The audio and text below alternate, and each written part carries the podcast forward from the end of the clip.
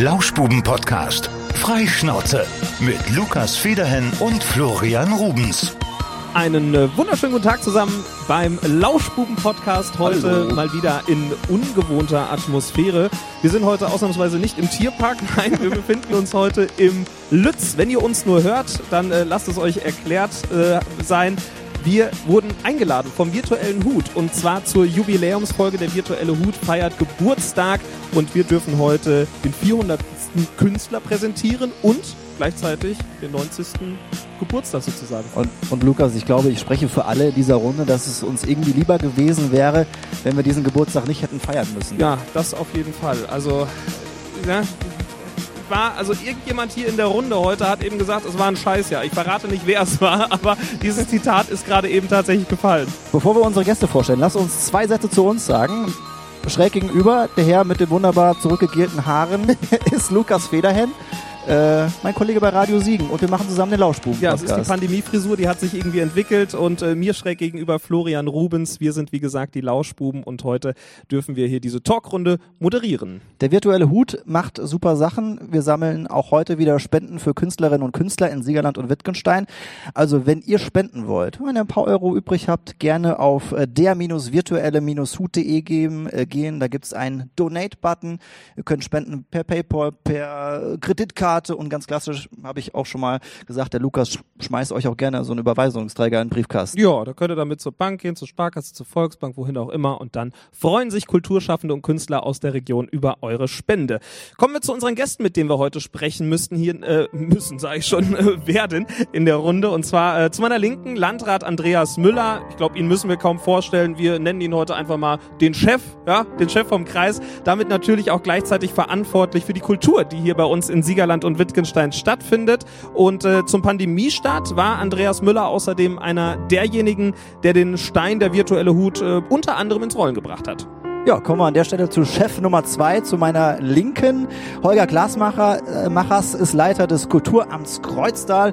Er hat den virtuellen Hut in vielerlei Hinsicht unterstützt und hat die Umsetzung des Streaming auf kurzem Dienstweg deutlich einfacher gemacht. Als Leiter des äh, Kulturring Siegerland-Wittgenstein hat er außerdem Kontakte zu vielen Künstlern, Chören, Vereinen und Institutionen aus der heimischen Kultur und äh, war so ein wichtiger Ansprechpartner. Schön, dass du heute hier bist. Und es ist irgendwie die Chefrunde. Wir haben noch einen Chef und zwar äh, zu meiner Rechten äh, Jens von Heiden, äh, Leiter des Kulturbüro des Kreises Siegen-Wittgenstein und auch maßgeblich an der Entwicklung und Organisation des virtuellen Huts beteiligt gewesen und auch immer noch beteiligt. Als Gründungsmitglied vom virtuellen Hut war er ebenfalls von Anfang an mit dabei. Schön, dass du auch mit dabei bist. Und wir haben natürlich gerade noch jemanden, ihr hört es im Hintergrund, es ist Live-Musik am Klavier. Andreas Schattinger und mit dem steigen wir jetzt erstmal ein und freuen uns über irgendein Stück, was er uns jetzt präsentieren wird. Wir lassen ihn mal machen.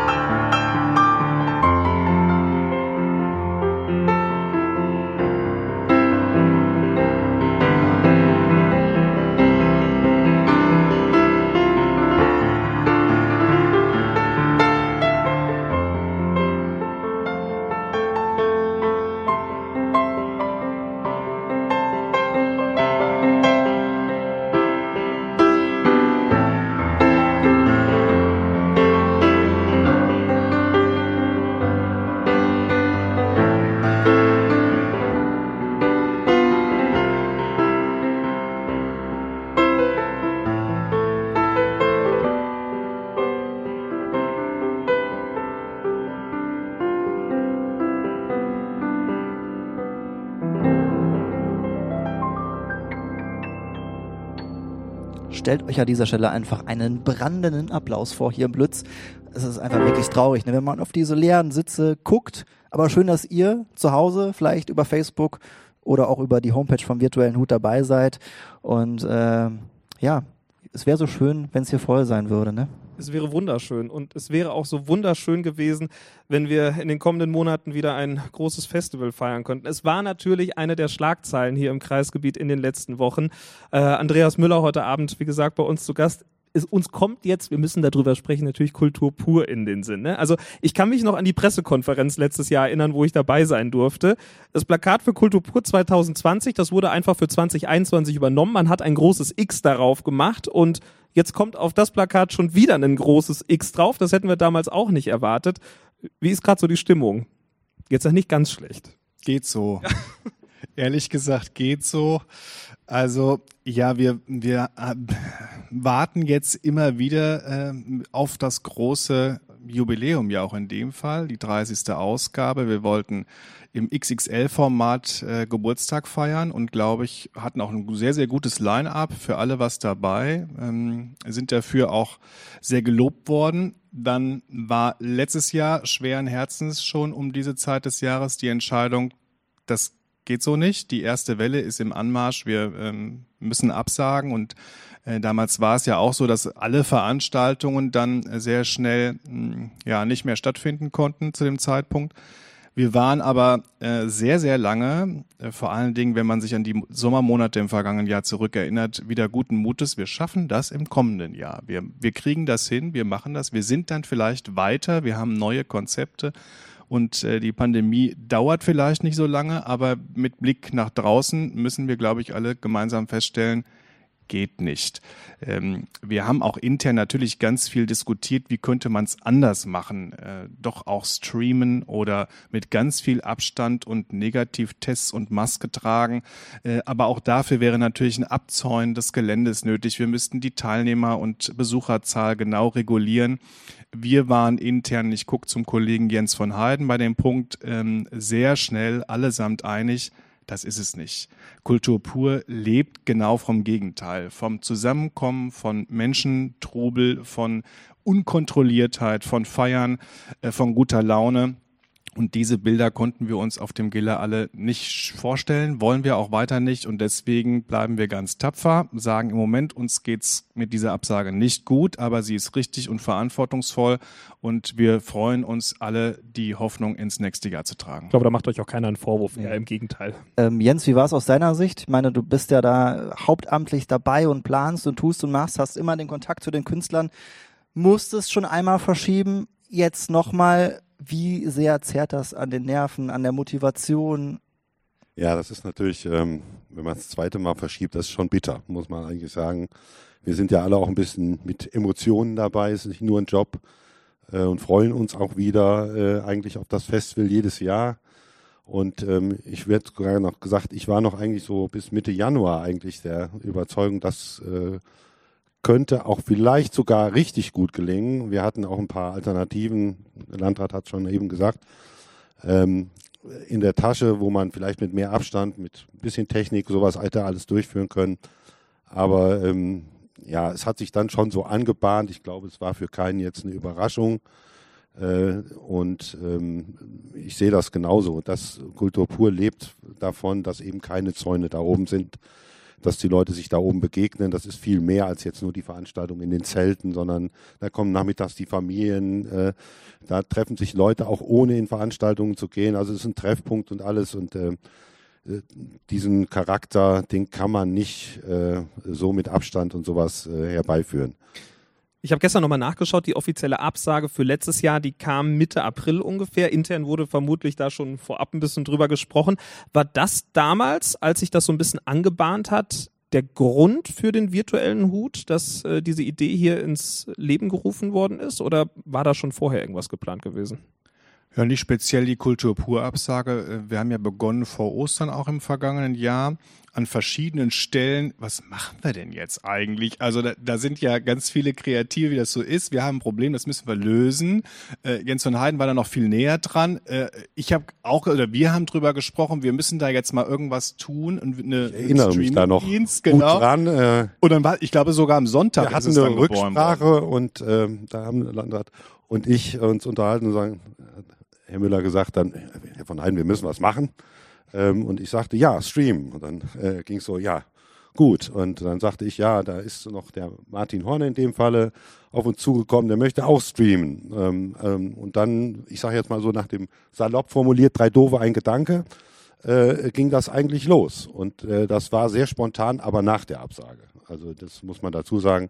Natürlich macht man sich vorher Gedanken, was, was passiert denn jetzt, aber damals war das alles noch zu neu und äh, war es eigentlich auch so, das ist ja auch alles viral entstanden. Dann sind mehrere Leute dazugekommen. Also wie früher die Selbstorganisation in den 80ern, wo man sich die äh, zusammengegangen sind. Also so muss man sich das vorstellen. Das wäre jetzt, wenn es offiziell gelaufen wäre, hätte das ja auch viel länger gedauert. Also von dieser Absage bis zu dem Ostertermin ähm, ist es da eigentlich zwei Wochen gewesen. Ne? Dann ist die erste Sendung auf äh, losgegangen. Wie muss man sich das vorstellen? Wie, wie, wie offen war da so diese Geschichte? Also es war klar, wir wollen irgendwie streamen und dann sind ja auch noch ganz viele andere Leute äh, mit, mit dazugekommen. Hat man dann einfach seine Netzwerke genutzt oder?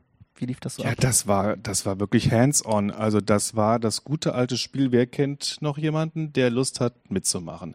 Äh, übrigens formal für uns als Behörde begann das mit so Fragen, wie dürfen wir jetzt überhaupt die Räumlichkeiten zur Nutzung zur Verfügung stellen? Fangen wir mal damit an. Veranstaltungen dürfen nicht stattfinden, dürfen wir als Behörde jetzt diesen Raum dafür nutzen? Dafür tagt der Kulturausschuss nun und das wird entschieden. Äh, Eigentlich muss man dafür erstmal viele Runden drehen. Das geht weiter mit Streamen. Was ist denn mit einer Rundfunklizenz? Dürfen wir jetzt eigentlich? So, dafür waren ja tatsächlich ähm, Gesetzesveränderungen auf Bundesebene nötig und das war alles binnen weniger Tage, wenn man so will, war uns klar, wir wollen was machen, wir müssen ein Lebenszeichen geben, wir wollen Kultur aus der Region für die Region. Das sollte man vielleicht dabei nicht vergessen, weil es gibt ja ganz viel Streaming-Möglichkeiten, aber wir wollten lokale Künstler eine Plattform bieten, und das, was man sonst, wir sitzen jetzt hier auch wieder im Kulturhaus Lütz auf der Bühne, hier vor Ort gewohnt ist im Live-Erlebnis, zumindest ein bisschen was weitertragen, weil ja sehr schnell absehbar war, das wird jetzt nicht eine Sache von wenigen Tagen, sondern eher von mehreren Wochen. Und jetzt sind es viele Wochen geworden.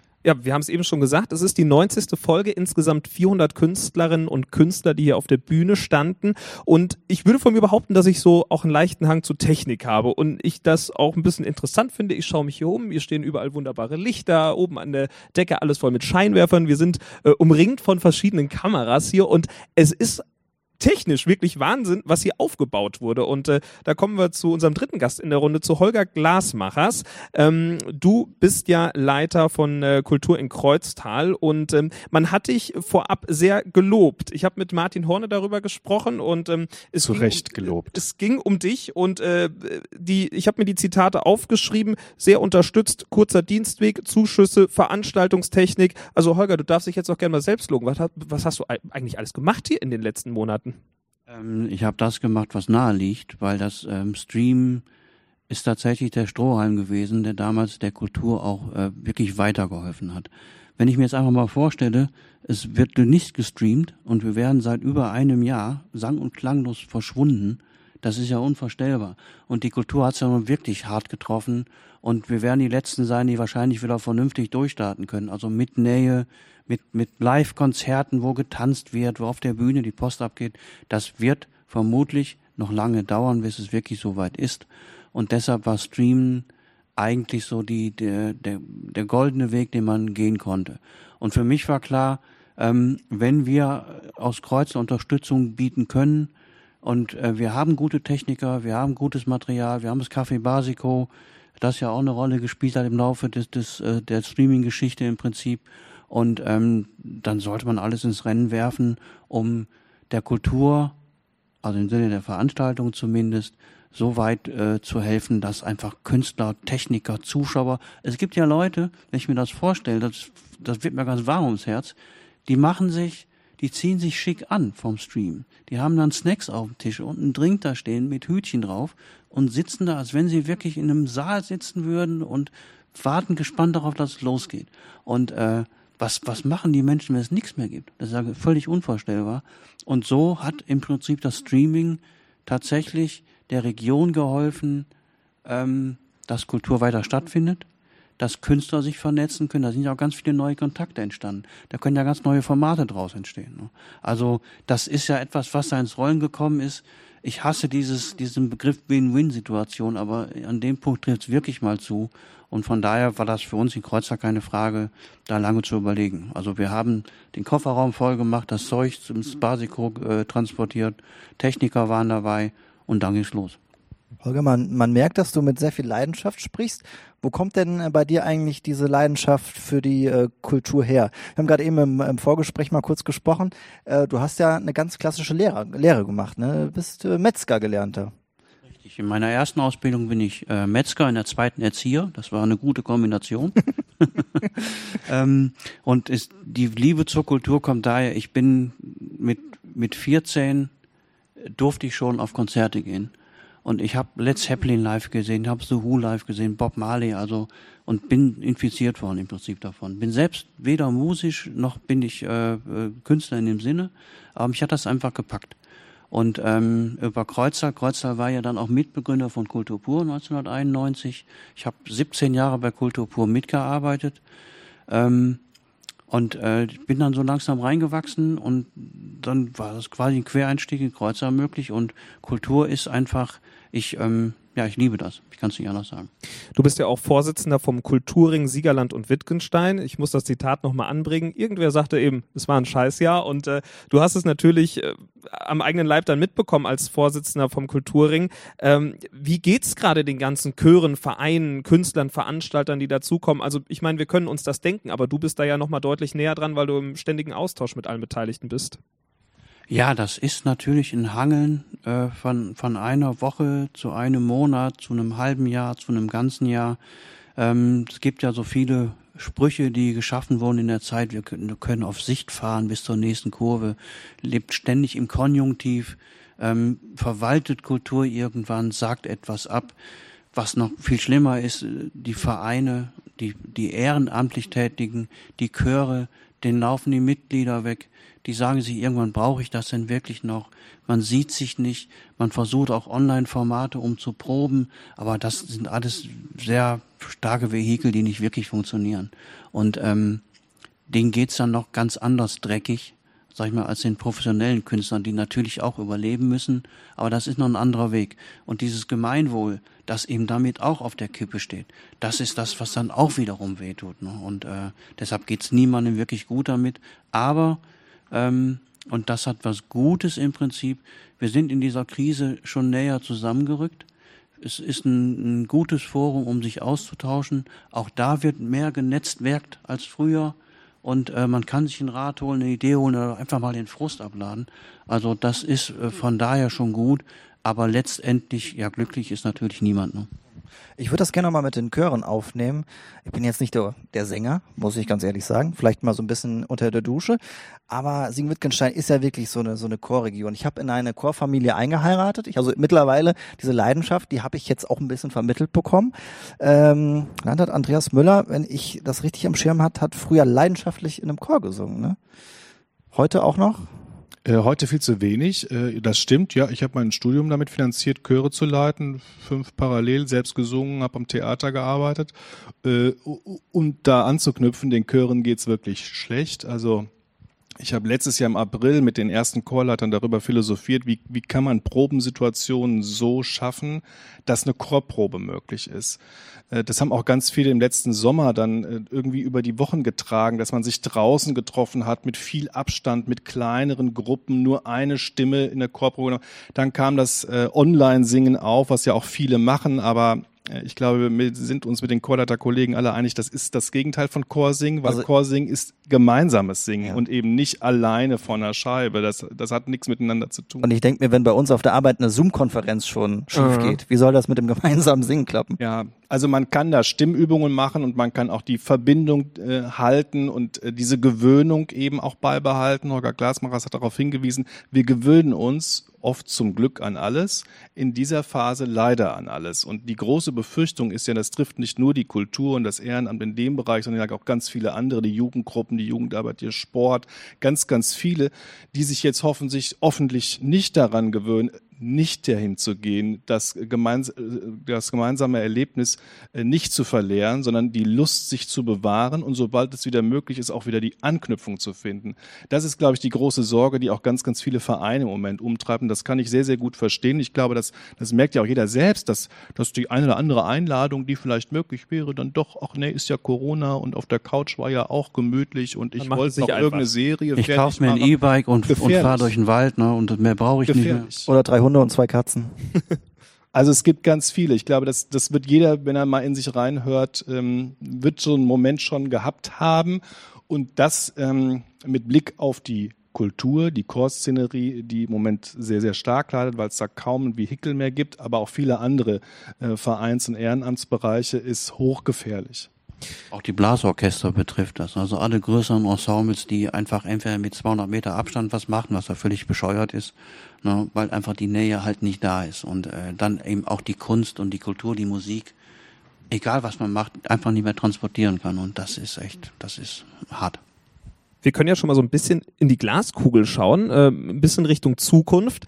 Ähm, ist der virtuelle Hut im Endeffekt dann ein Projekt auf Zeit? Weil wenn es dann wieder losgeht, die Chöre wieder auf die Bühne können, die Bands, die Künstler und alle, die dazugehören, was ist dann mit dem virtuellen Hut? Macht ihr weiter? Ähm, das wird sicherlich abnehmen. Wir haben ja eben schon äh, gesagt, es ist äh, vielleicht auch nur eine kleine Krücke, äh, das Streamen. Ich denke aber, ähm, wir haben durchaus da auch äh, Gelegenheit, da auf gewissen Ebenen weiterzumachen. Ich denke, das wird auch weiter gemacht werden, weil es so ein paar Vorteile bietet. Also ich sag mal, vielleicht sogar Hybridveranstaltungen, äh, die möglich wären, wenn jetzt nur ein kleiner Teil von Leuten zugelassen werden. Ähm, ich denke, das ist so ganz zukunftsweisend. Es wird vielleicht auch die Möglichkeit geben, Sachen eben aufzuzeichnen für, ich sage jetzt als kleines Beispiel, vielleicht in äh, Altersheime dann auch entsprechend äh, zu übersenden, wie auch immer. Also da gibt es, glaube ich, genügend Möglichkeiten. Ich glaube nicht, dass er ganz verschwindet, aber natürlich, ähm, äh, da sind wir auch ganz uneigennützig, würde ich jetzt mal sagen, äh, äh, würden wir uns sogar freuen, wenn der virtuelle Hut ein bisschen nach hinten treten könnten und wir alle wieder live also, Sachen präsentieren können, ganz klar. Ich glaube, man muss der Ehrlichkeit äh, halber dazu sagen, es ist nicht jede kulturelle Form für Streaming geeignet. Da tun sich manche Formate leichter als andere. Auch so ein Live-Cooking könnte man auch mal machen. Ja, das könnte man sicherlich. Und auch andersrum. Ich glaube, dass äh, das Streaming in welcher Form auch immer unter dem Gedanken, äh, Technik soll da eingesetzt werden, wo es den Menschen nützt. Also es hätte ja auch viele Vorteile, die man damit, dass da viele kreative Ideen in dieser Phase geboren worden sind, die auch in die Zukunft geführt werden können. Aber eben nicht als Ersatz, sondern als Ergänzung. Im Moment ist es ja ein Ersatzinstrument. Wir können nicht zusammenkommen und deswegen machen wir es eben über diesen Kanal. Ich glaube, dass äh, dieser Kanal wird sich etablieren neben dem Live-Erlebnis vor Ort für bestimmte Formate. Ich finde das aber auch, also ich habe ja eben, ich weiß nicht, ob ich das war, der so dieses Vehikel ins Gespräch gebracht hat, ich glaube schon. So war das eigentlich gar nicht gemeint. Ich glaube, man, man tut gut daran, Streaming als eigenständige Kunst- oder Kulturform auch wirklich zu setzen. Das kann natürlich live gestehen nicht ersetzen, aber es ist auch falsch zu sagen, dass das gucke ich mir nicht an, weil das eben nicht so schön ist wie live. Das ist etwas Eigenständiges, ist etwas, das ganz deutlich zeigt, dass ähm, ja Menschen sich nicht unterkriegen lassen. Und wenn es eben andere Formen ge äh, gebraucht werden oder die man wirklich erfinden muss oder die man aus dem Hut zaubern muss, aus dem virtuellen Hut in dem Falle, ähm, dann kann uns das nur recht sein. Und wenn ich mir jetzt wirklich vorstelle, dass wir äh, die Kultur auch nicht mehr in den Zeitungen stattfindet oder nur noch als Sorgenkind auftritt, kostet Geld, Künstler, Techniker, alles was dranhängt, gehen wirtschaftlich zugrunde, wir können nichts mehr machen, man, man trifft sich nicht mehr, ähm, dann hält der virtuelle Hut und auch andere Streaming-Formate, äh, zum Beispiel Bruchwerktheater macht das oder eben Shatti auch, dann hilft das ganz einfach, ganz klar weiter, damit wir nicht verschwinden. Und das kann man gar nicht hoch genug ansetzen. Und ich äh, denke, also das ist ja auch eine ganz neue Form von äh, Ästhetik zum Teil. Also wenn wir jetzt mal zum Beispiel an das Bruchwert denken, die ja da eine ganz andere Ansatz haben als jetzt hier äh, vielleicht beim virtuellen Hut. Ähm, also es gibt da durchaus kreativitätsfördernde äh, Sachen und äh, letztendlich auch eine neue Ästhetik, die da auch zum Teil jetzt äh, nach vorne kommt. Und äh, ich denke, das sind so Entwicklungen, die, die nimmt man mit, in, in welcher Form jetzt auch immer. Das wird die Zukunft zeigen. Aber ich glaube, das ist auf jeden Fall so ein Schritt nach vorne äh, für, für die gesamte Kulturbranche auch, solche Möglichkeiten letztendlich zu haben. Wir wollen äh, dann auf jeden Fall auch bei diesem positiven Ausblick bleiben. Jetzt ähm, können wir vielleicht dann auch nochmal auf die Ebene der Politik gehen mit dem Landrat.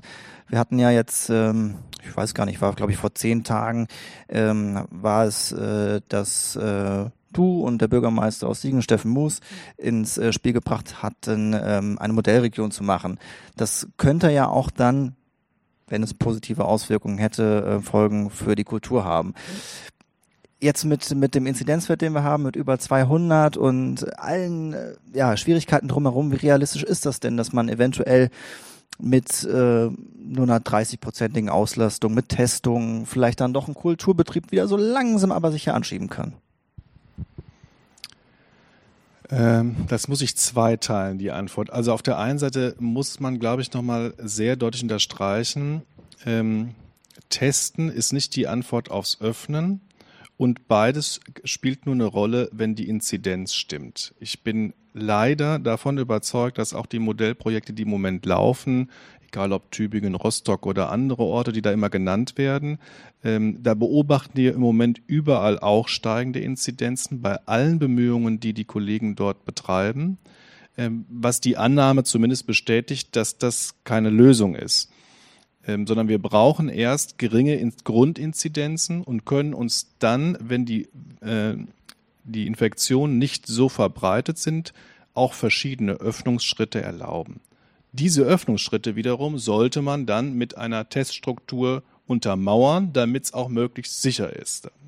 Ähm, und wenn wir an dem Punkt sind, dann werden wir darüber reden, für wen machen wir Öffnungen möglich. Und da ist das Zusammenkommen, die Kultur, das Ehrenamt, aber auch in anderen Bereichen, glaube ich, ein sehr, sehr wertvoller, weil bisher in der Politik immer nur davon gesprochen wird, Wirtschaftsbereiche wieder zu öffnen. Also es geht ja da primär um monetäre Interessen und nicht so sehr um die, die wir als Menschen eigentlich haben. Und ich glaube, dass das Fehlen von egal Gemeinsamkeit, sag ich mal, egal ob im Sport oder Kulturbereich, äh, auch ein Wert wäre, den es lohnenswert wäre, sich genauer zu betrachten, welche Konzepte könnte man modellhaft ähm, entwickeln, wo ein Zusammenkommen in diesen Bereichen wieder ermöglicht wird. Und darum geht es im Moment. Sehe ich äh, ganz genauso. Ähm, vielleicht auch nochmal die Frage in die Runde. Ähm, vielleicht der Eindruck auch, dass in der großen Politik die Kultur ähm, zu sehr vernachlässigt wird? Ähm, ja, ich könnte jetzt mal sagen, also die ersten Kommentare äh, seitens der hohen Politiker waren ja so, hat man die Kultur lustigerweise in den Freizeitbereich, was zwar auch stimmt in Anführungszeichen, aber doch unter äh, diesen Freizeitbereich gefasst und äh, ich glaube, Kultur ist natürlich mehr im Land der Dichter und Denker, äh, im Land von äh, ja, Menschen, die äh, eine kulturelle Tradition haben, finde ich es ähm, schon manchmal ein bisschen gefährlich, wie das so eingeschätzt wird. Also das mag vielleicht daran liegen, dass Kultur eine freiwillige Leistung ist seitens der öffentlichen Hand. Ähm, aber ich glaube, das ist ein unschätzbarer Wert, auch im Zusammenleben. Also sich irgendwo letztendlich auch nochmal neue Ideen zu äh, gucken, sich emotional auszuleben auf dem Rockkonzert, äh, vielleicht auf eine etwas andere Art und Weise Kritik äh, an bestehenden Verhältnissen mitzubekommen, wie beim Kabarett, äh, einfach eine Auseinandersetzung mit dem gesellschaftlichen Leben. Ähm, wenn das weg ist, glaube ich, da wird sich einiges tun und ich glaube, man sieht es auch teilweise schon. So ein bisschen, wenn man diese ganzen Social-Media-Kommentare, die Leute werden immer hemmungsloser. Ähm, ja, ich habe eben heute Nachmittag nochmal gesprochen, haben wir gesagt, äh, Kultur heißt auch ein bisschen vielleicht kultiviert, ähm, dass man so ein gewisses Level hält. Ich glaube, da tut Kultur in jeglicher Form eine ganze Menge.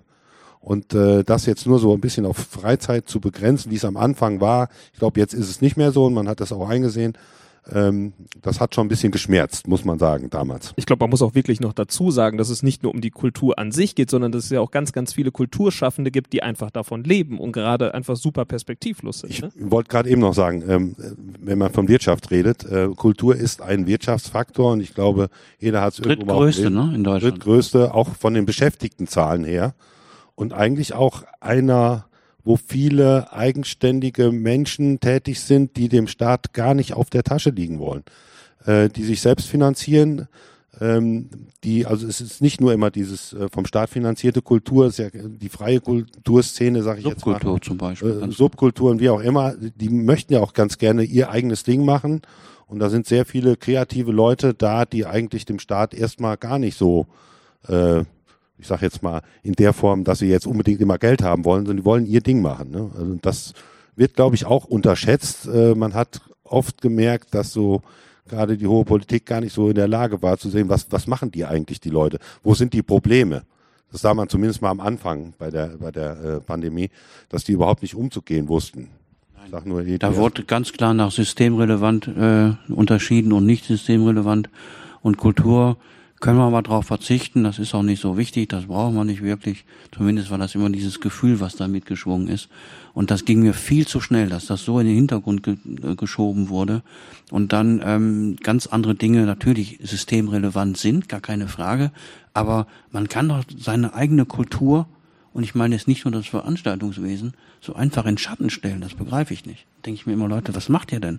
Steht ihr auf, ihr frühstückt, geht zur Arbeit, kommt nach Hause, guckt Fernsehen, auch eine Form der Kultur und geht wieder ins Bett. Das kann es doch nicht sein. Man kann doch nicht einfach sich selber dermaßen beschneiden. Das, das begreife ich manchmal nicht und das ähm, finde ich auch Hanebüchen. Ich finde den Begriff systemrelevant auch immer so ein bisschen oh, ja. zwiegespalten. Ne? Ist Unwort, finde ich. Ich finde es auch Unwort des Jahres 2021 spätestens. Aber umso besser und äh, um das mal äh, zum Schluss zu bringen, dass es den virtuellen Hut gegeben hat und dass der virtuelle Hut jetzt nunmehr 400 äh, Menschen eine Bühne gegeben hat und natürlich auch äh, eine riesige Summe an Spenden zusammengesammelt hat, die Kulturschaffenden in der Region zugutekommen und äh, dafür nochmal auch, ich glaube von unserer Seite nochmal großes Lob an alle, die da beteiligt waren, ihr als Offizielle und äh, natürlich auch nochmal Holger Glasmachers, der wirklich da auch an der ganzen technischen Geschichte mit Zuschüssen und so weiter beteiligt war. Ich glaube, dass ich das im Namen der Beteiligten nochmal sagen kann. Auch großes Dankeschön an dich. Danke, aber das gebe ich weiter an die, die es gemacht haben.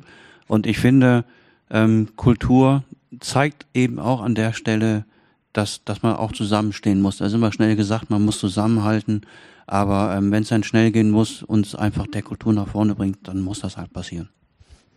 Dann können wir an dieser Stelle sagen, vielen Dank erstmal dieser Runde der Kulturunterstützer. Wir machen jetzt gleich erstmal kurz die Hygieneregeln ne, fertig. Die Mikrofone werden desinfiziert. Wir wischen einmal eine Runde. Und äh, sprechen dann gleich noch mit den Streamern aus der Region. Und äh, damit wir diesen Wechsel so wunderbar vollziehen können, kriegen wir jetzt nochmal ein Lied gespielt von Andreas Schattinger. Vielen Dank an euch erstmal. Vielen Dank. Danke an euch. Danke.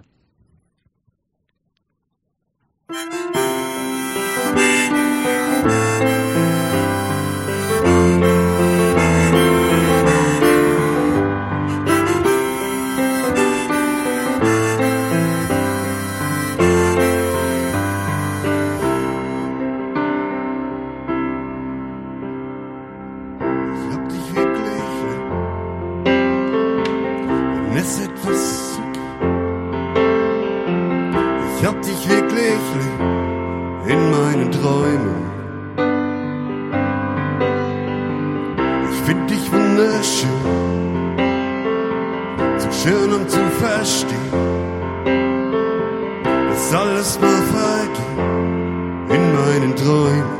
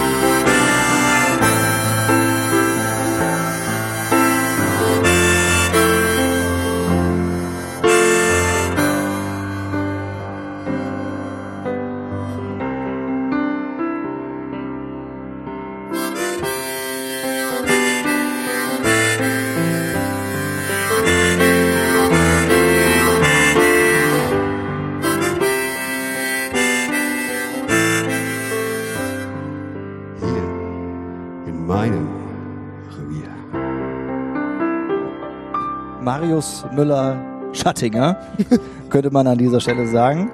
Vielen Dank, Schatti. Wir werden da später auch noch miteinander sprechen. Vielen Dank für diese, für diese kleine Einlage. Zu Hause. Zu Hause seid ihr heute Abend hier beim virtuellen Hut äh, in der Lauschbuben-Podcast-Edition.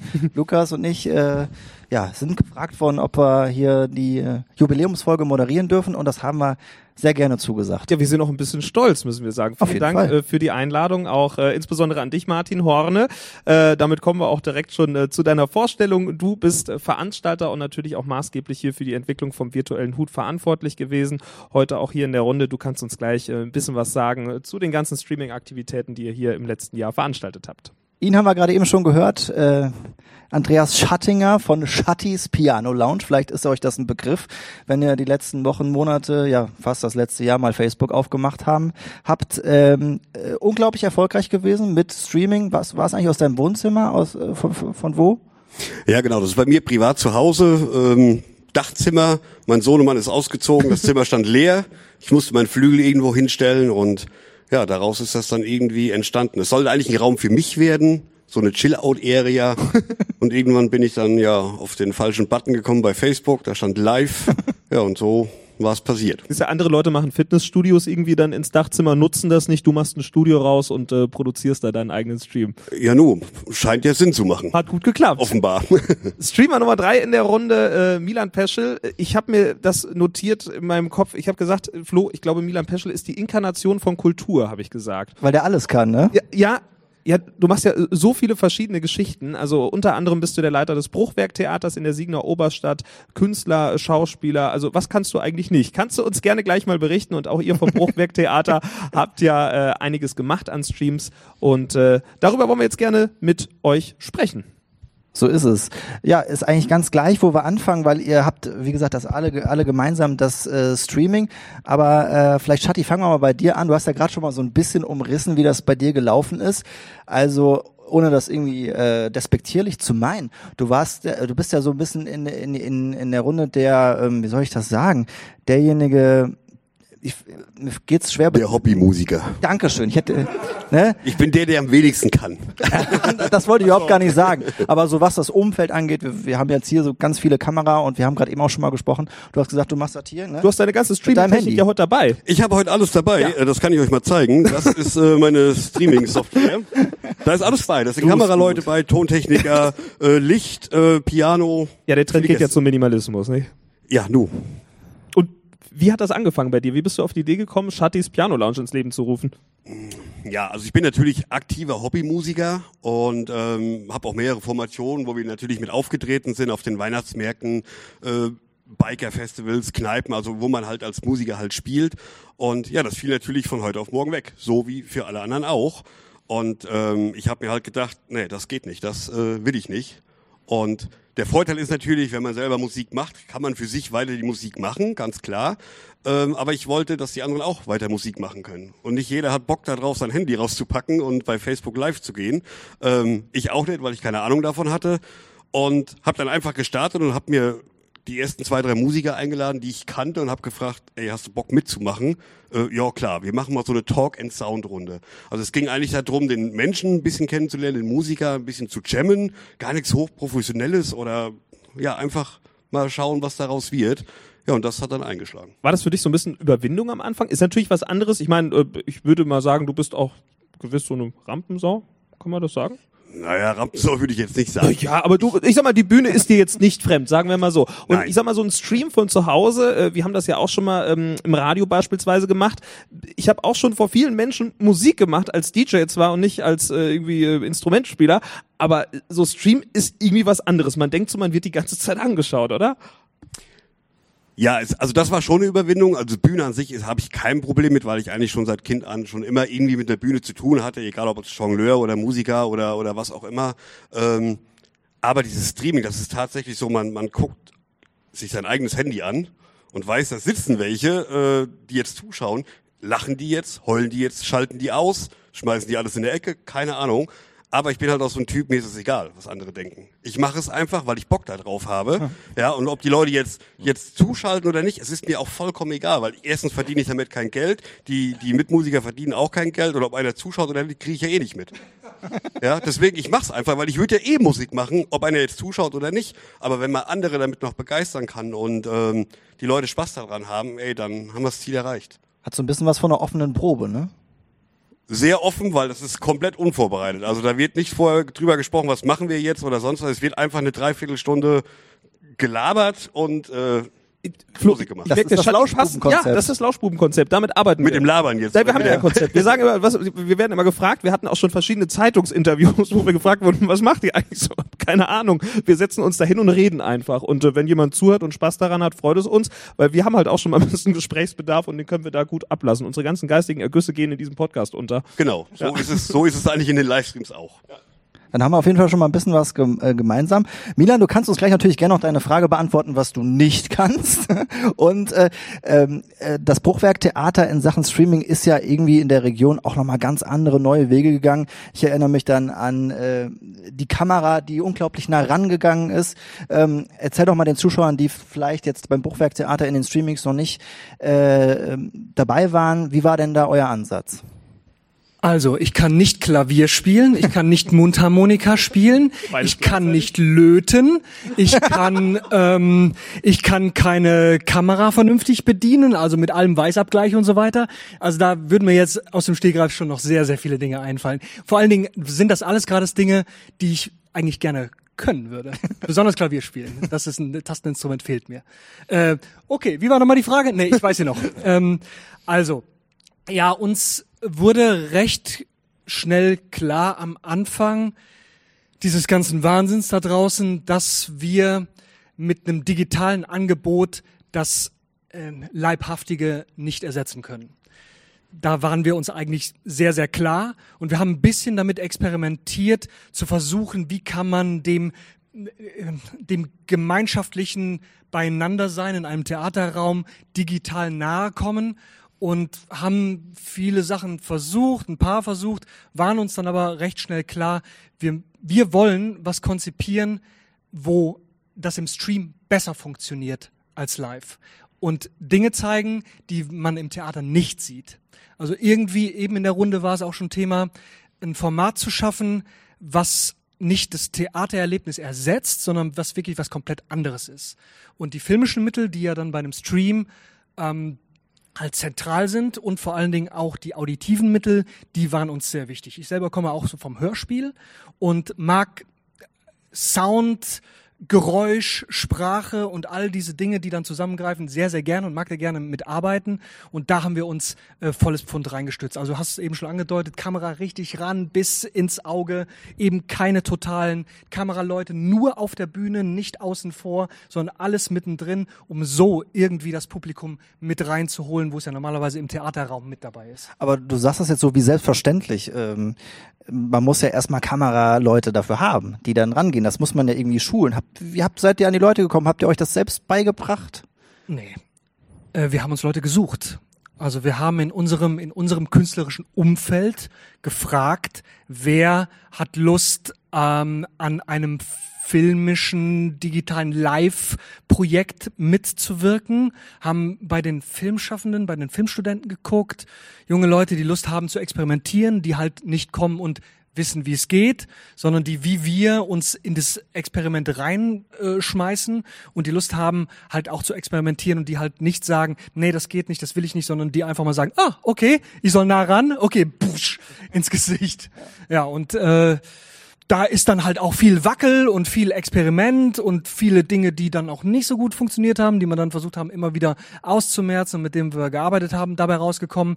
Aber unterm Strich haben wir sehr, sehr viele Erfahrungen damit gemacht und auch eben in der Runde ist auch schon, wurde darüber geredet, was man auch darüber hinaus in eine Zeit nach Corona tragen kann. Und das ist viel. Und ich glaube auch, das muss viel sein. Also wir, ich glaube, wir können aus dieser Zeit auch einiges mitnehmen in eine Zeit danach und nicht immer nur, ach, die schöne Normalität, wann kommt sie endlich wieder herbeisehen. Martin, wie war das bei euch beim virtuellen Hut? Habt ihr auch gesagt, wir machen jetzt einfach mal, weil hier ist natürlich auch schon ein beachtliches Team, was im Hintergrund arbeitet. Man muss dazu sagen, es gibt eine eigene Person, die heute Frikadellenbrötchen gemacht hat. Wo sind die? Die, ja, zeige ich dir gleich. Ja gut. Im, im nächsten, auf der nächsten Stufe darfst du auch an die Frikadellen ran. Ach verdammt. Ja, Nächstes muss man sich Jahr. erst mal hocharbeiten. Im nächsten Lockdown kommen dann die Frikadellenbrötchen auf. Jetzt weißt du ungefähr, wo ich bin. Ne, Da, wo ich bin, ist unten. Nein, du bist doch schon äh, auf den Frikadellenbrötchen mit Gurke. Ja, okay, das stimmt, das hatte ich schon mal, ja. Das ist Next Level. Ja, aber zu deiner Frage noch. Danke. ja, also ähm, äh, das war schon eine verrückte Zeit letztes Jahr. Also muss ich wirklich sagen. Und ähm, wir haben uns ja äh, äh, die ersten drei, also wie wir uns zusammengefunden haben, da ist der Sebastian Zimmermann aus Netfen auf uns zugekommen oder auf mich. Jetzt Martin hier, du bist doch kulturaktiv und kennst auch viele Leute und hier, wir müssen doch was machen für die Künstler und da äh, lass uns doch mal vielleicht mal über Formate nachdenken und dann kam er auf Streaming und da habe ich gesagt, ich kenne einen Kameramann, der Dirk, mit dem haben wir doch auch schon mal was gemacht. Ja, stimmt, genau, der Dirk Hartmann. Ja, und dann lass uns doch mal treffen äh, und dann haben wir uns zu dritt zusammengesetzt. Das war, ich glaube, der 31. März 2020. Ja, und am 4. April 2020 sind wir auf Sendung gegangen. Wo habt ihr die ganze Technik so schnell herbekommen? Ähm, ja, da ist halt dann natürlich gut, wenn man dann einen Kameramann im Team hat, nämlich den Dirk Hartmann. Der hatte die Technik gehabt und der kannte dann noch den Matze und ja, das ist ein guter Freund, der bringt auch noch seine Kamera mit. Und dann haben wir die ersten Streams mit drei unterschiedlichen Kameras gemacht. Die absolute Hölle für alle, äh, die das dann am Ende zusammenschneiden und matchen mussten, die ganzen verschiedenen Farbstimmungen der verschiedenen Kameras. Das ist also echt eine ganz komplizierte, schwierige Geschichte, wo, wo schon ganz andere dran gescheitert sind, weil wir haben uns natürlich auch angeguckt, wie machen die, die anderen das und haben gesehen, boah, wir haben schon viel richtig gemacht. Und äh, jedenfalls, das Team ist so schnell, so groß gewachsen und da, wir haben alle so schön Hand in Hand zusammengearbeitet und haben ein Projekt, was man normalerweise, ich mache ja Organisation hauptberuflich, also Kulturorganisation, wo man sagt, okay, das haben wir vor, ja, Vorlaufzeit zwei, drei Monate.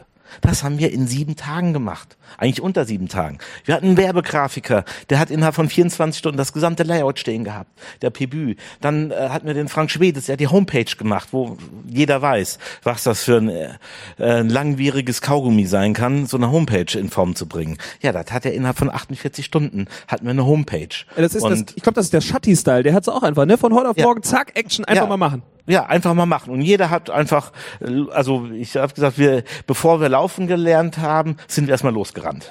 Und äh, das trifft es eigentlich am besten. Und ja, da waren wir am 4. April und äh, der Erfolg gab uns recht. Wir hatten sensationelle Zugriffszahlen und Zuschauer und Spenden und ja, und dann haben wir mal weitergemacht und weitergemacht und wenn die Lokomotive einmal läuft, dann läuft sie.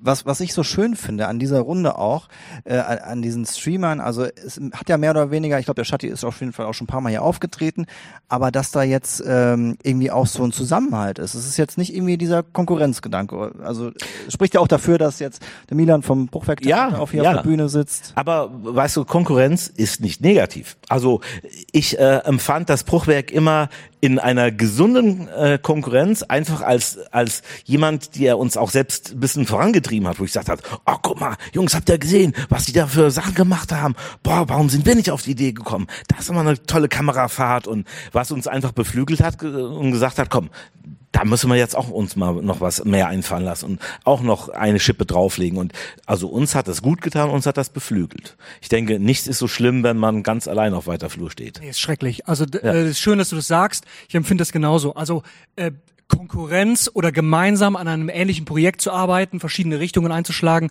das erzeugt Reibung, man reibt sich aneinander und das kann nur gut sein. Das erzeugt Wärme, damit kommt man weiter, das beflügelt, das äh, pusht auch neue kreative Energien. Also das kann nur gut sein. Also wir haben auch natürlich ganz besonders im, äh, in der darstellenden Kunst auch sehr, sehr viel geschaut, was machen andere Theater äh, und was bringen die raus. Und natürlich steht man da in Konkurrenz und dann guckt man auf den Portalen, zum Beispiel Nachtkritik, die sehr, sehr viel die digitalen darstellenden Künste featuren. Und dann gucken wir auch, ja, was machen die da? Ist nicht so gut, ist viel besser. Oh Gott, oh Gott, wir müssen noch innovativer irgend uns was ausdenken. Wir können nicht so eine abgegriffene Scheiße machen. Also das ist, ähm, ist immer gut. Ähm, Missmut, das ist nicht gut. Missmut und Neid ist gar nicht gut, aber äh, Reibung, äh, aufeinander gucken, kann nur gut sein. Und miteinander das, sprechen. Das, das sehe ich genauso. Also Konkurrenz ist natürlich immer kann natürlich da entstehen, je nachdem auf welchem Level man ist. Also das Level, was ich betreibe, technisch gesehen, ist ja wirklich komplett unten angesiedelt. Also wer da noch eine Konkurrenz sieht, der hat auch irgendwas nicht verstanden. Darum geht's auch gar nicht. Wir reden von einem Handy, von einem Raum, von Leuten, die Bock haben, Musik zu machen äh, und sich einfach ein bisschen zu präsentieren. Hier, hallo, ich bin auch hier, trotz Pandemie und mich wird's auch noch nach der Pandemie geben. Darum geht's eigentlich. Und aber ich muss dazu sagen, ich habe ja dann auch irgendwann den virtuellen Hut dann kennengelernt oder gehört und habe mir das angeguckt und habe gedacht, boah, geil, wie geil ist das denn? Hier so richtig mit Kameraführung und super Ton und Bild und will ich das auch? Ja, will ich, aber nicht bei mir zu Hause. Deswegen habe ich mich dann irgendwann einladen Ja, lassen. gar keinen Platz. Hut. Nein, genau, habe ich gar keinen Platz und auch nicht die Muße, muss ich ganz ehrlich sagen, ähm, weil ich weiß ja auch gar nicht, wie lange das geht, ne, das das Ganze. Und es ist halt ein Hobby. Aber trotz Aber- allem, ha- hast, bitte. Nee, äh, dieses Minimalistische, was du eben so geschildert hast, das finde ich total gut. Das ist ja richtig Punk. Das Das, ist ja authentisch, wirklich das ist- ganz real. urs ursprünglich, oh, ich will was machen. Yeah. Ich setze mich zu Hause äh, unter das Dach mit einem Handy und scheißegal, wer zuguckt. Genau. Ich hau einfach rein, weil ich habe dieses Bedürfnis, mich künstlerisch oder musikalisch Ja. äh, zu äußern. Das ist total spitzenmäßig. Also Hut ab. Aber trotz, virtuellen Hut oder gerade wegen diesem Minimalismus, den du da betreibst, hast du ja wirklich unfassbare Klickzahlen. Also da schalten ja Woche für Woche echt hunderte Leute ein bei dir. Liegt das vielleicht daran, liegt das nur an dem Konzept oder bist du einfach ein absolut ausgefuchster Marketing-Guru? Ja, gut, ich habe das natürlich in meinem vorigen Leben gelernt, ne, ganz klar. ähm, nein, natürlich nicht. Ich habe da null Ahnung von von Marketing. Ich, ich weiß auch nicht, wie man eine Kamera einstellt. Ich kriege auch meine Lichtprobleme da nicht hin und mir ist auch egal. Hauptsache ich kriege den Ton in dieses blöde Handy Ja, aber rein. wo kommen die ganzen Leute her? Das kommt, ja, das ist halt, keine Ahnung, ich weiß nicht. Das hat sich einfach entwickelt. Die ersten zwei, drei Livestreams, da waren dann sieben Zuschauer. Das waren, die Hälfte davon war meine Familie, der Rest Nachbarn, weil sie, weil nichts anderes kam. Und irgendwann wurde das immer mehr. Und ich habe natürlich auch ein paar im Bekanntenkreis, muss ich ganz ehrlich sagen, die das sehr aktiv unterstützen. Die teilen das in jede Gruppe. Und also man mag ja von Facebook halten, was man will. Ähm, für das, was ich da gerade mache, ist Facebook die genialste Plattform schlechthin, weil es sich einfach unheimlich gut verteilt. Und wenn man Leute hat, die mitmachen und das ähnlich sehen, das ist einfach cool. Und, und das ist ein Schneeballsystem, das Ganze. Ja, und das Geile dabei ist eigentlich, es verdient keiner was daran. Doch, wir verdienen eine Menge, nämlich Spaß und, und auch eine gewisse Anerkennung, weil das ist ein mega cooles Publikum, die da immer zuschauen. Ähm, aber es ist nicht, es verdient keiner Geld, es müssen keine Verträge gemacht werden, es ist einfach locker flockig, es ist Wohnzimmeratmosphäre und ich glaube, das macht das Ganze vielleicht auch aus, warum die Leute so gerne zuschauen. Also ich denke, uns alle drei eint eben halt die Liebe zur Kultur und dass wir halt wirklich auf, und wir sind ja wirklich, kann man sagen, sehr verschieden. Wir verschieden, äh, wir bedienen völlig verschiedene Zielgruppen und äh, ihr im, im Sprechtheater, du. Ich hab keine Zielgruppe. Ja, ja doch. die Musiker, die Amateurmusiker, die, die, Alla- die Solomusiker ähm, und wir halt äh, den, den großen breiten Rest dazwischen. Ja. Wir versuchen ja auch äh, verschiedene Sachen immer wieder neu abzudecken, aber wir machen es halt aus Liebe zur Kultur und wollen eben, dass das Licht der Kultur nicht ausgeht und äh, wir wollen der letzte Leuchtturm sein an der Küste. ja, und äh, ja, ja, Bilder sind immer schön. Ja, sehr. Ja, gerade im Fernsehen. Ja, und äh, ja, und ich denke, das eint uns und äh, das beflügelt uns alle. Und ich denke, da sind wir drei auch die hier in der Region, die am meisten in dem Bereich aktiv waren und am produktivsten. Ich bin ja da immer sehr optimistisch. Glaubt ihr, dass das vielleicht auch eure Zusammenarbeit untereinander unter den ganzen Kulturschaffenden und Künstlern nachhaltig auch, äh, wie sagt man, postpandemisch äh, irgendwie äh, verändern wird? Also Befruchtet. Ja, dass das vielleicht nach Corona alles nochmal einen ganz anderen Zusammenhalt hier auch für die F- Region vielleicht hat. Ähm, das ist auf jeden Fall sehr erstrebenswert. Es war aber auch vorher schon da. Also ähm, wir hatten nicht das Gefühl, dass wir in irgendeiner Weise isoliert sind, sondern wir kennen uns sowieso auch schon und auch das Lütz-Team, mit dem stehen wir sehr eng im Kontakt. Also Kontakt und Austausch ist also für mich so das A und O, weil ich finde das einfach total spitzenmäßig, mich mit anderen Kunstschaffenden auszutauschen. Das ist, das ist weder strategisch noch irgendwie finanziell begründet, sondern es ist einfach der Spaß daran, mit dir zu reden. Was machst du denn? Wie machst du das? Und warum, warum hast du so ein Feuer dahinter, dich in dein Wohnzimmer oder deinen Dachboden zu setzen, das zu machen? Das finde ich einfach total spitzenmäßig spannend. Und ähm, diesen Austausch, also wenn der noch mehr wird und vielleicht auch gemeinsame Projekte daraus erwachsen, das ist in keinster Weise auszuschließen und immer toll. Da kann ich zum Beispiel oder, oder ein gutes Beispiel geben. ähm, von denen ich hatte, glaube ich, jetzt über 40 Gäste äh, bei mir in, in 35 Livestreams oder so. Ähm, das sind alles wildfremde Menschen für mich gewesen. Die kenne ich jetzt alle. Wir haben immer noch Kontakt. Es haben sich Bands daraus gegründet aus einzelnen Musikern, die sie vorher auch nicht kannten. Ich habe Musiker aus meiner Region, also gerade Kreuztal oder auch Siegen, kennengelernt, die nur zwei, drei Straßen weiter wohnen, die ich überhaupt nicht kannte. Ich, ich wusste überhaupt nicht, dass die Musik machen. Und die waren dann bei mir. Und das ist, das ist einfach cool. Es hat sich ein unheimlich tolles ja. Netzwerk aufgebaut. Und, und die Leute machen einfach was, die, die, die üben zusammen, die reden zusammen. Und, und das ist, glaube ich, eine gute Sache, wenn das mit der Pandemie mal irgendwann wieder einfach besser wird.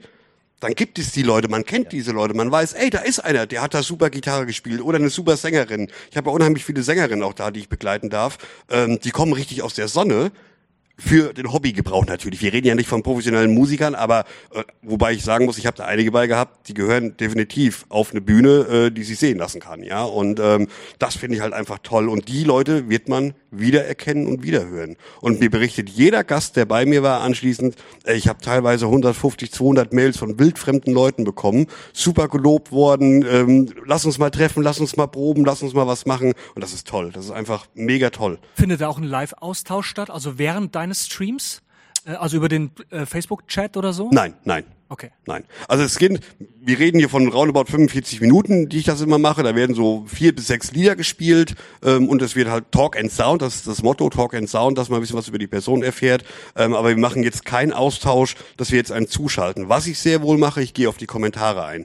Ne, ich habe ich hab mir dann halt äh, meinen Account da und dann sehe ich halt die Kommentare. Ich grüße natürlich meinen Gast dann von Leuten. Äh, ich gehe drauf ein, die können Fragen stellen. Also es ist schon interaktiv das Ganze, aber halt auf einem sehr niedrigen Level. Aber das ist Community, das ist total genau, wichtig. Genau, das, das ist wirklich total wichtig. Also das ja. erleben wir in unserer Arbeit sowieso auch immer, dass die Community, also das ist ein schönes neudeutsches Wort natürlich, aber äh, Gemeinschaft ist halt super wichtig. Und das ist ja das, was eigentlich in einem Theaterraum, ob es jetzt Konzert oder Sprechtheater ist, sowieso stattfindet, wenn Leute aufeinandertreffen. Das ist ja auch Gemeinschaft. Und die können wir jetzt so nicht haben, aber die virtuelle Gemeinschaft, die kann man jetzt schon auch anheizen. Und das erzählst du ja recht eindrücklich, dass das offensichtlich also wirklich massiv auch funktioniert. Ja, Schön. Und es Toll. ist ja auch eine Form, die halt das normale Theater oder die normalen Veranstaltungen nicht bietet. Ich weiß noch, wo ich äh, das erste Mal mir so, so eine Live-Veranstaltung im Internet angeguckt habe, wo ich bei einem befreundeten Künstler-Ehepaar reingestolpert bin, weil, oh, oh, das ist jetzt live. Und dann ich, schreibe ich da mal einen Kommentar und auf einmal, 15 Sekunden später, spricht die durch mein Handy, ach, hallo, der Martin schaut auch zu. Und ich so, was? Wo? Und ach so, ja, es ist live. Und ja, die lesen das direkt mit. Und äh, das hat mich erstmal total äh, überrascht. Und ich war, äh, aber dann dachte ich, oh, wie cool ist das denn? Also die, die, die, die antworten mir, die können aus ganz Deutschland, können alle ihre Fragen stellen, ohne zu denen nach Hause fahren zu müssen, ohne sie anrufen zu müssen. Und das gibt einfach Möglichkeiten, die es sonst früher einfach so nicht gegeben hätte. Interaktion, ne? Das ja, genau. Interaktion. Genau. Und das, was Wo die Leute früher gesagt haben, ach nee, ich gehe lieber live, denn ich gucke mir doch nichts im Internet an. Ja. Nee, das mache ich nicht. Und was du am Anfang ja, gesagt jetzt, hast, den, den Leuten eine Möglichkeit zu bieten, die Musiker, die, die zu mir kommen, das sind, wir, wir reden wirklich von Hobbymusikern, wenn die irgendwo anfragen, ich sage jetzt mal als Beispiel das Lütz, kann ich bei euch mal eine Stunde Gitarre spielen? Dann sagen die, ja klar, wenn wir Mittagspause haben, kannst du das gerne machen. Der wird hier niemals ein Konzert machen dürfen, weil den keiner ja. kennt. Ja. Das sind No-Names-Leute, ja, und das, das ist auch cool so, aber das sind richtige Profis bei, ja, und, und da wird halt eine Plattform geboten, wo man einfach sagen kann, ey, macht mal wenn man sich da ausprobiert in diesem ja neuen Medium beim Stream, wir haben es ja mit Radio Singen auch gemacht, mit der Kulted Party daheim, ähm, da gehen Sachen schief. Und ich wollte einfach mal so in die Runde fragen, was waren eure witzigsten Pannen? Was ist denn da alles schon passiert? Hosen runter jetzt. Fang du an. Okay, mein erster Livestream, der war unbeabsichtigt, weil ich auf Live gedrückt habe und ich wusste, was das war und ich hatte nur eine Hose an. und ich hatte das Glück, dass sehr enge, gute Freunde, die natürlich auch meine Handynummer hatten, mich direkt angerufen haben und gesagt, mach mal irgendwie, du musst da was ausmachen. Schmeiß einfach dein Handy aus dem Fenster. Glaubst du, dass das eine meiner größten Ängste ist? Ich das war schlimm. Nicht, ihr das, das war ja auch nicht schön, davon abgesehen. Ja, ich sag mal, man nimmt ja ins Bad schon mal sein Telefon mit und äh, scrollt dann mal. Ich immer so eine Angst im Hinterkopf. Stell dir mal vor, du gehst jetzt live. Und dir ist es passiert, umso witziger. Ja, ja, ja. Milan, oh ist Gott. bei euch was passiert? Äh, ja, ja, sehr, sehr viel. Äh, die erste Sache, die mir in den Kopf kommt, ist, ähm, also unsere Kameraleute sind ja bei den meisten Streams sehr, sehr dicht an dem Bühnengeschehen dran, mittendrin sozusagen. Und wir hatten bei den ersten Streams recht viele Kameraübertragungsprobleme. Also weil wir über eigentlich HDMI-Kabel das übertragen haben und das ist nicht so ideal, besonders für lange Strecken ist das problematisch. Die Kollegen hier werden das wissen. Ähm, und äh, da hatten wir besonders bei einer Kamera ein echt riesiges Problem mit der Übertragung. Die fiel immer wieder aus. Und ich saß draußen und habe so ein bisschen die Bildregie betreut und über Intercom mit den Kameraleuten gesprochen und versucht, das so ein bisschen zu leiten. Und dem einen Kameramann fiel halt immer die Strecke aus. Und ich habe ihm das zurückgemeldet. Komm raus, komm raus, äh, lass dir das Kabel austauschen. Dann habe ich mich mit ihm auf den Boden gewälzt. Und äh, wir machen ja nur live. Also bei uns wird nichts aufgezeichnet. Und das Stück, und das war recht dramatisch und es wurde viel gebrüllt und es war so ein Schauspiel Spiel, wie man das so kennt mit Rambazamba. Und ich hockte mit dem Kollegen Kameramann auf dem Boden und wir haben diese HDMI-Kabel da verkabelt. Und das ging ich glaube, vier oder fünf Mal hin und her. Immer wieder rein auf den Boden, die Kollegen spielen sich den Ast ab und wir hängen auf dem Boden und verkabeln diese Dinger. Und das war in dem Augenblick sehr, sehr frustig, beängstigend, weil es ja alles live ist. Und ja, wie das so ist, nachher lacht man sich kaputt darüber, ne? wenn man das dann halt, man guckt sich das dann an und im Nachhinein und sieht, wie dann der andere Kameramann versucht, äh, das möglichst nicht mitzufilmen, diese Tragödie, die da am Boden passiert.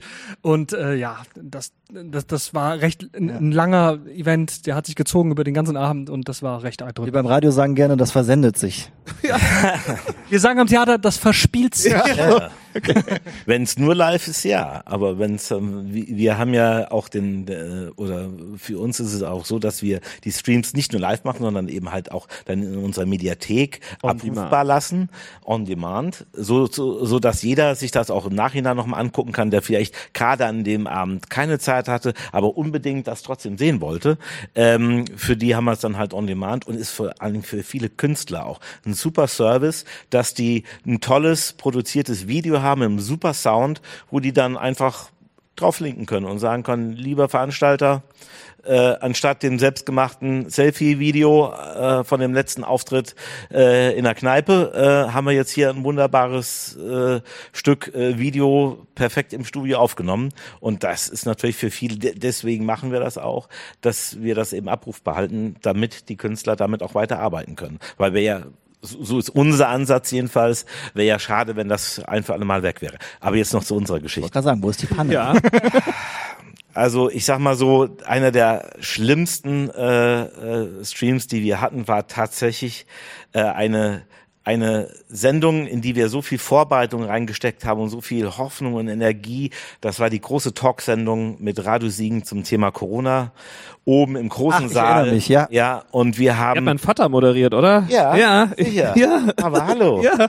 ja, hat er gut gemacht. Nur äh, just als es losgehen sollte, fiel einfach beim Kreis irgendwo der Router, das Internet aus und es war Wochenende Stimmt. und der IT-Mensch war halt im Wochenende und da, wo man jetzt hin hätte müssen, um das irgendwie zu rebooten, kam halt keiner hin, hat man einfach kein Internet. Und äh, alles das, was wir uns überlegt und gemacht hatten, und dann hat man noch versucht aufzuzeichnen und äh, versetzt zu senden. Und das war. Ah. Dabei ist es sonst doch mit dem ja. Breitbandausbau hier in Deutschland so super. Ja, aber ich glaube, das äh, kleine, niedrige, ganz schmale Band verfolgt uns vom virtuellen Hut. Egal, wo wir hinkommen, habe ich immer das Gefühl, das Band wird ein, ein bisschen schmaler. Aber ich glaube, wir können festhalten, bei über 400 Künstlern und jetzt 90 Folgen, äh, summa summarum, das war doch in Ordnung, oder? Ja, absolut. Und du kannst uns doch wahrscheinlich auch schon mal so einen kleinen Ausblick darauf geben, wie viel hier eigentlich im Hintergrund eingesammelt wurde, weil der virtuelle ja. Hut ist natürlich für die Künstler und Kulturschaffenden da. Ihr könnt selbstverständlich auch immer noch spenden ähm, über den Donate-Button im Stream und äh, da drückt ihr einfach mal drauf, Paypal, Kreditkarte oder was. Du hast gesagt, ich bringe auch gerne Überweisungsträger ja, vorbei. Also hatte, ne? ich, hatte ich jetzt mal angeboten, ja, dass du das machst. Natürlich unser Service und äh, wenn ihr das macht, dann unterstützt ihr Kulturschaffende in der Region. Und Martin, jetzt mal so eine kleine Summe. Wie viel ist in 90 Folgen zusammengekommen? Äh, ungefähr 65.000 Euro. Wow. Das ist das doch mal eine Ansage. Und das waren hauptsächlich sehr viele kleine Spenden, so 5 Euro, 10 Euro, 15 Euro. Man sieht das ja immer dann, was da so äh, teilweise ein Kommentar noch, noch dabei steht. Aber natürlich wurden wir auch da gut unterstützt vom äh, Kreiskulturbüro. Äh, da gab es ja den Corona-Hilfsfonds und da wurden einige tolle Projekte, die wir dank dessen äh, dann realisieren konnten, dann äh, mitfinanziert oder beziehungsweise kofinanziert und das hat uns dann auch echt wirklich geholfen, ein, paar richtig schöne Dinge zu machen. Ja, das muss ich auch unbedingt noch sagen. Das Kulturbüro äh, und in dessen Hallen sind wir jetzt gerade. Da gilt wirklich ganz großer Dank auch für uns. Äh, also wir haben auch die haben uns wirklich auch gut unterstützt. Finanziell, ideologisch sowieso, aber eben auch finanziell. Also ganz, ganz toll. Liebes Kulturbüro.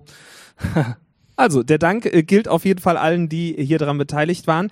Wir machen jetzt mal ein kleines Päuschen und sprechen natürlich gleich auch noch mit Künstlern aus der Region, die hier auch beim virtuellen Hut aufgetreten sind und natürlich auch mit den Begünstigten, äh, Begünstigten, die was von den 65.000 Euro abbekommen haben. Ja. Splitten aber diese Jubiläumsfolge jetzt gleich einmal in der Hälfte, aber zum Ausklang wird uns der liebe Schatti noch ein bisschen was zum Besten geben. Wann geht's dann weiter?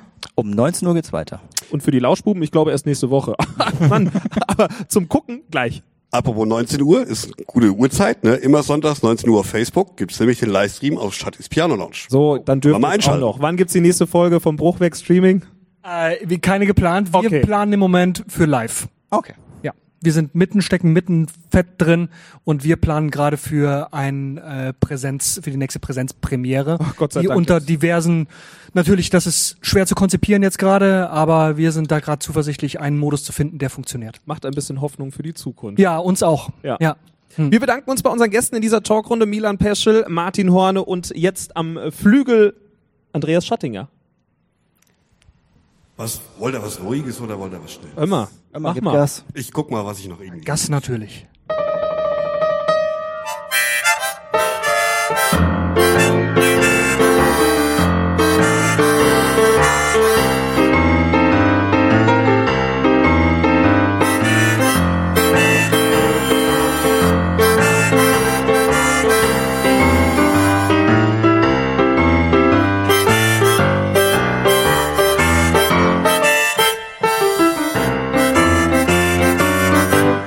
Der virtuelle Hut.